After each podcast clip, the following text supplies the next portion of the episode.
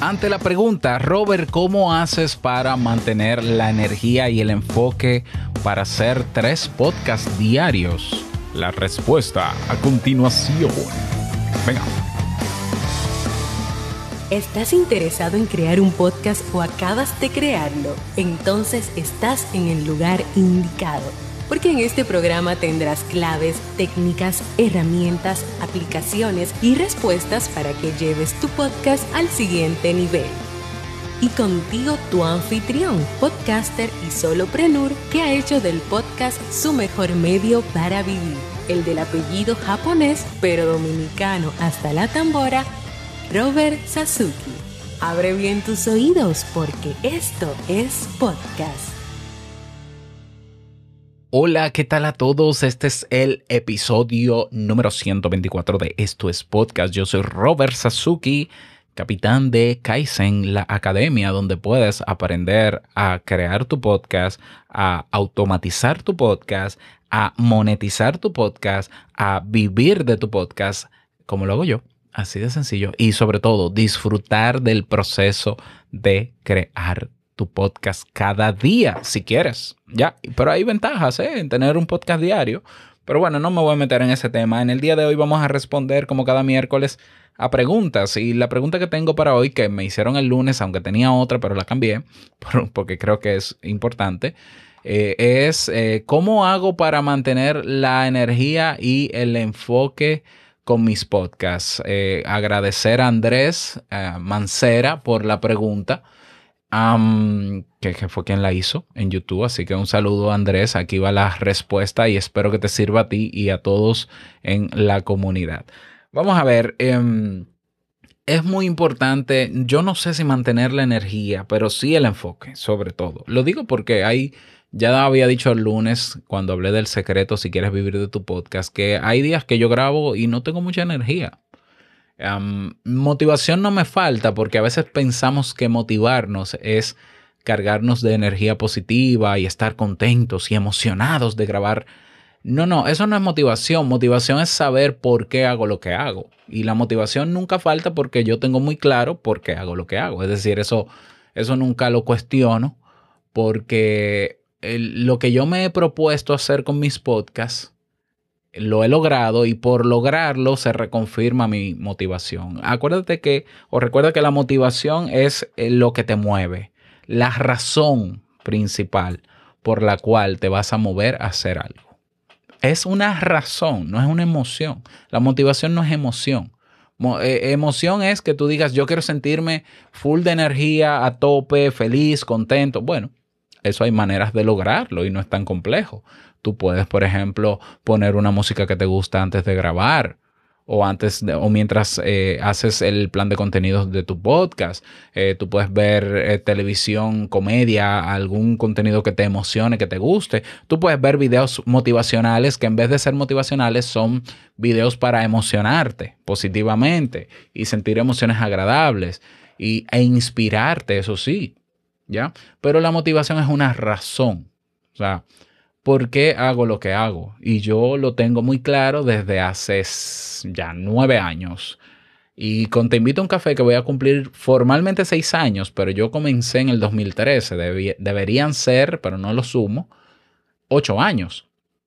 Eh, cuando yo decidí relanzar y tomarme en serio lo de Te invito a un café, yo eh, definí muy claramente el motivo. Hay personas allá afuera que necesitan esta información, que les puede servir, que les puede ayudar. Y esa misma motivación de ayudar a los demás se mantiene intacta y no tiene por qué variar. Eso no quita que hayan días que yo no quiera grabar, porque los tengo. Hay días que no tengo energía y aún así grabo y a veces no grabo. Eh, el enfoque tiene que ver entonces con a quién va destinado mi podcast. Porque yo siempre lo he dicho, si vas a hacer un podcast para ti, no lo publiques, escúchate tú mismo. Si vas a hacer un podcast para los demás, mantente siempre conectado con el otro. Es decir, cada vez que yo voy a titular un episodio de mi podcast en mi plan de contenidos, en mi tabla, yo pienso, esto puede serle útil, esto cumple con el propósito del podcast, con el objetivo, ¿ya? porque a veces me han llegado ideas de temas que son de relleno. Y cuando yo lo analizo bien, digo, pero esto es relleno, esto no tiene nada que ver con mi podcast. O ese día mejor no grabo, o ese día mejor trabajo otra cosa. Y hasta que yo no encuentro utilidad o no entiendo que el tema que yo voy a presentar en mi podcast cumple con el propósito del mismo, no pongo ese tema. Es decir, yo no trato temas por tratarlos. Yo no pongo temas de relleno porque hay que cumplir con un horario, porque este podcast es diario y hay que rellenar. No de cada producto, de cada tema, de cada servicio, de lo que sea que yo presente en este podcast, yo veo que hay una utilidad. Muchas veces he probado eso, muchas veces no. ¿Ya? Pero siento que puede ser útil. Y si siento que puede ser útil, se confirma otra vez el motivo por el cual estoy.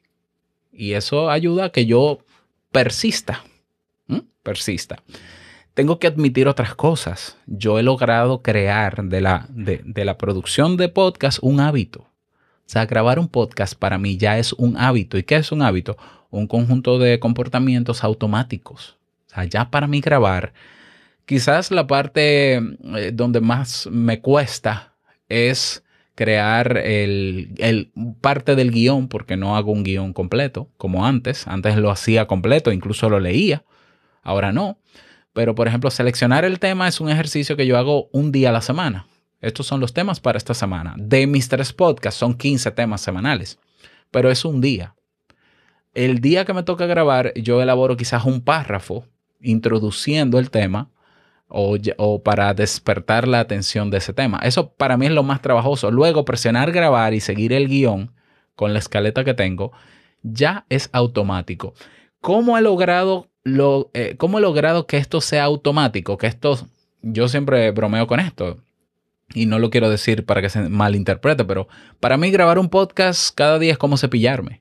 Así es, no hay un esfuerzo. Yo no siento que, ay, no, ay, tengo miedo. Ya, ya perdí la vergüenza y el miedo. ¿Cómo lo he logrado? Lo he logrado a través de la repetición constante, es decir, de grabar de lunes a viernes casi a la misma hora, por lo menos siempre en la mañana, en el mismo lugar. Mis instrumentos de trabajo siempre están en el mismo sitio y están disponibles a ley de moverlos quizás a un metro. Es decir, yo tengo el micrófono siempre conectado a la interfase. La interfase solamente hay que conectarla al iPad. El iPad siempre está donde debe estar cuando yo voy a grabar todo lo que yo necesito está donde debe estar y no se mueve de ahí. Por tanto, yo no tengo que preocuparme por dónde está mi iPad, dónde está el micrófono o guardarlo cada vez que grabe, esconderlo y al otro día volver a hacer un montaje. Lo que sí eso genera es bloqueo y está comprobado. Entonces yo tengo todos mis materiales, todos mis equipos técnicos ubicados siempre en el mismo lugar que yo solamente tengo que alar el brazo del micrófono, escucha, este es el brazo del micrófono, alarlo, ponerme el micrófono en la boca y conectar la interfase al iPad, abrir la aplicación en el iPad y grabar. Otro elemento técnico que me ha ayudado a desarrollar el hábito y a disfrutar del proceso de grabación es usar una aplicación donde yo puedo montar toda la música, los intros, las cortinillas y grabar como si estuviera en radio en vivo. Es decir, yo voy lanzando la, música y todo en el mismo tiempo. Yo cuando comencé Te invito a un café, yo grababa la voz solo, como hace la mayoría de los podcasters, y luego montaba la música en, un, en Adobe Audition y la editaba. ¿Por qué yo renuncié a ese sistema? Porque no hay nada más incómodo que eso. O sea, luego que tú haces un gasto de energía creando un tema, hablando sobre ese tema, tener que ponerte a editar, yo no te voy a decir que para, para sí, para mí es inconcebible. Yo sé que la mayoría lo hace y es lo tradicional, pero yo voy en contra de eso. Yo siempre que formo a las personas les enseño a utilizar aplicaciones donde tú montas la música y grabas directamente. ¿Por qué? Porque se disfruta más. Al principio es incómodo porque tú tienes que saber a qué botón le das y eso, pero ya tu mano también desarrolla el hábito de presionar el botón que tiene que presionar en el momento que tiene que presionarse te acostumbras. Entonces, ¿qué hace eso? Que el proceso de producción de mi podcast, de mis episodios, sea corto. Y yo disfruto porque inmediatamente termino de grabar, ese archivo se va a Auphonic a masterizarse y sube solo. Y yo lo que me toca son retoques en WordPress, por ejemplo. Por tanto, el trabajo pesado es grabar y grabar lo disfruto, por tanto, ni tan pesado es. El poder producir un podcast en menos de una hora, eh, en mucho menos de una hora, también me ha ayudado a generar el hábito, a no tener bloqueos e incluso hacerlo hasta sin energía y sin emoción. O sea, sin estar contento de hacerlo. Pero el que yo no esté contento un día o que no tenga energía a tope para hacer un podcast no es que no me guste el tema. Yo voy a darlo todo en el tema. ¿Por qué? Porque el tema cumple un propósito. Y yo voy tras el propósito a pesar de que hoy no me siento en condiciones, porque también detrás de todo eso está lo que hablamos el lunes, el secreto, compromiso. O sea, de tomármelo en serio. Entonces, hoy lo voy a hacer. No tengo muchas ganas de hacerlo, pero no me cuesta tanto realmente hacerlo, pues lo hago y listo. Cumplo con el propósito. Eh, ya veré si más adelante pongo música para sentirme mejor. Yo sé que los estados emocionales son pasajeros y listo. Otra manera de yo mantener el enfoque es no distraerme antes de grabar. Es decir, si tú te pones a consumir, y esto lo he comprobado yo, si tú consumes contenido en cualquier formato antes de grabar, puede que ni grabes. ¿Por qué? Porque estás distraído en el contenido que consumiste y vas a querer más y sabes bien que si lo haces en redes sociales, las redes sociales te van a atrapar dentro para que te quedes horas dentro, incluyendo YouTube, incluyendo Netflix. ¿Eh? Entonces, ¿qué es lo que yo hago en la mañana? Lo primero que yo hago luego que me levanto y me higienizo un poco es venir a sentarme, encender el computador, revisar el plan de contenidos, que es una plantilla que tengo para mis tres podcasts, que me dice el tema que toca hoy, y abrir el archivo del guion.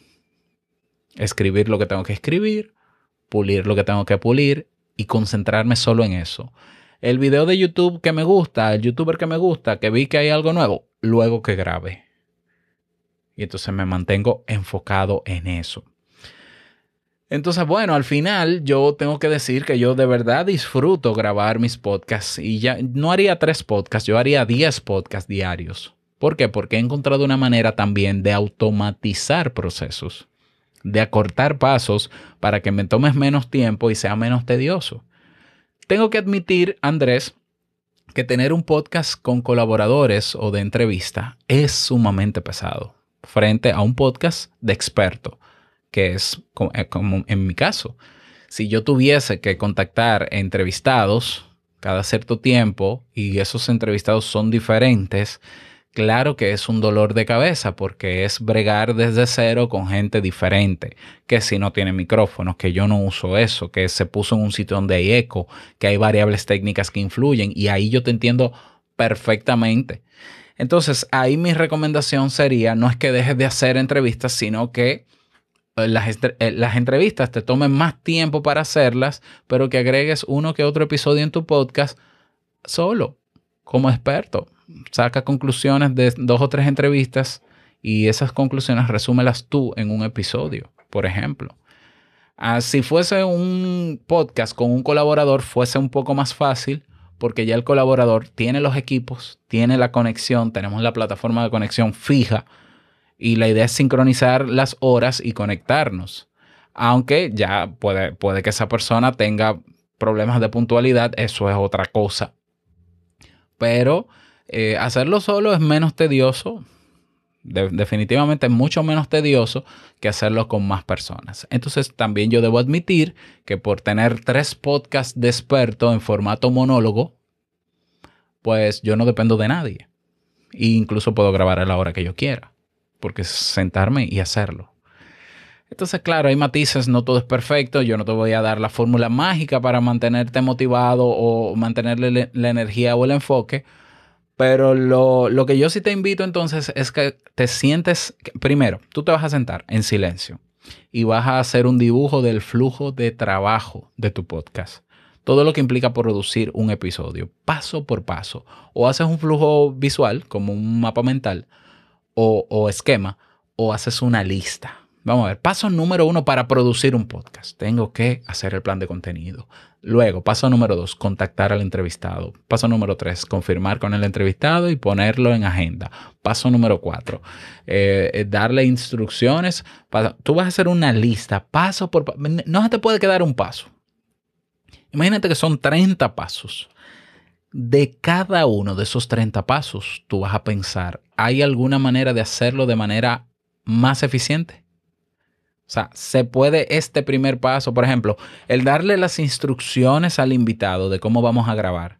Yo tengo que necesariamente mm, enviarle un WhatsApp, enviarle, o yo puedo enviarle un correo automatizado que cuando él haga la cita, utilizando también una herramienta automatizada como Calendly, inmediatamente se confirma la cita, se envía automáticamente un correo, ya son dos pasos menos que yo no tengo que intervenir. De cada paso, hay una manera de automatizar esto, de hacerlo más eficiente. Yo, por ejemplo, ayer mismo estuve utilizando, me cambié ahora a Integromat, que es una plataforma parecida a Zapier para crear automatizaciones y eh, estoy diseñando varias automatizaciones nuevas para que cuando yo escriba el guion de mi podcast, inmediatamente al guardar ese archivo en mi nube, se vaya a WordPress como una publicación pendiente, que yo solo tengo que ir a WordPress y aprobarlo ¿Lo ves? O sea, yo siempre, siempre estoy revisando mi flujo de trabajo y buscando las herramientas que me permitan automatizar cada uno de esos pasos o buscando la manera de hacerlo de manera más eficiente. Porque la eficiencia, la efectividad, las automatizaciones nos ayudan a no bloquearnos, a disfrutar mejor del proceso porque sabemos que cada vez hacemos menos cosas y tenemos los mismos resultados o mejores. Entonces hay muchas cosas que evaluar en ese sentido. ¿eh? Y hay muchas maneras de automatizar procesos en la producción de tu podcast. Así que mi invitación es esa. Y ya si es un tema de miedos, de que tú en términos personales sientes miedo, por ejemplo, a la hora de entrevistar y demás, bueno, ahí habrían otras recomendaciones. Reúnete antes con el entrevistado, conócelo un poco mejor, establece una relación de un poquito más de confianza. Eh, la entrevista, asegúrate de, usar preguntas eh, que le gusten al entrevistado para que no hayan sorpresas. Hay, muchísimas otras técnicas desde el punto de vista psicológico. Si quieres, si no te sientas con ánimo y tienes que presentarte frente a una persona que vas a entrevistar y puede notar ese desánimo, entonces buscas una herramienta, buscas una técnica que te permita sentirte mejor a la hora de sentarte a grabar. Bueno, no tengo ánimo déjame cancelar la entrevista. No, no tengo ánimo, déjame ponerme en ánimo. Entonces, ¿qué, qué canción te inspira? Ya, pon la canción que te, que te inspira, ponte unos auriculares unos minutos antes y tu estado emocional va a ser diferente. Yo te recomendaría antes de grabar, tú dices, bueno, yo grabo en la noche, yo por lo menos dos horas antes de grabar no consumas contenido en ninguna plataforma porque te vas a distraer, salvo música inspiradora. Salvo música inspiradora. Camina una hora antes para que veas cómo tu estado emocional cambia. ¿Ya? Pero concéntrate. O sea, míralo así, concéntrate. Es como prepararte para una carrera. O sea, eh, el que va a un, a un maratón sabe que no puede, una hora antes, si va a comer algo, tiene que comerlo, pero algo ligero porque si no, entonces le va mal en la carrera. Así mismo en el podcast, una hora antes, un tiempo antes, cero consumir contenidos porque tu estado emocional va a alterarse. Y las redes sociales, y está comprobado científicamente, alteran el estado emocional y generan en nosotros emociones desagradables, envidia, rencor, odio, etcétera. Y esas emociones luego eh, son las que tú tienes a la hora de querer grabar, se te va el ánimo y tú prefieres mover la entrevista e inventarte una excusa, si es el caso.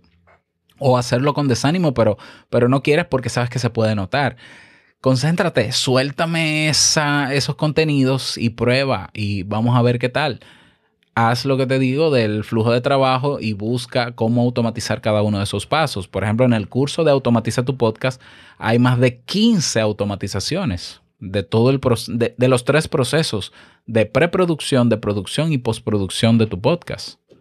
Listo. Ahí tienes soluciones si las quieres, con tutoriales y todo incluido. Así que si te interesa, pásate por kaizen.com. Tenemos de hecho una oferta de la anualidad por eh, con un 50% de descuento. Pero si no puedes contratar un plan trimestral, pero si no uno semestral, el que tú elijas, tienes acceso no solamente a los tres cursos de podcast, sino a mi tutoría personal a los nuevos tutoriales que se van a agregar durante el tiempo que estés y a más de 40 cursos que te pueden servir para otras cosas también. Así que espero que puedas aprovecharlo. Espero también que estas recomendaciones te hayan servido. Me gustaría que me respondas y me lo digas.